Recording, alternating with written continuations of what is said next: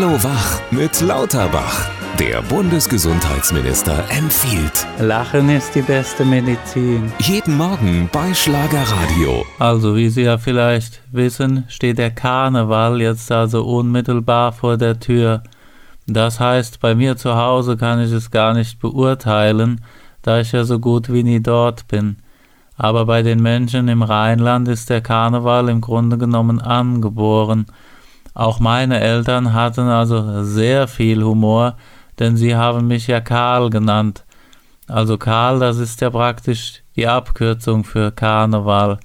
Dadurch liegt mir ja der Frohsinn quasi im Blut. Auch ich träume natürlich davon, einmal der Prinz Karneval, also Prinz Karl, zu sein.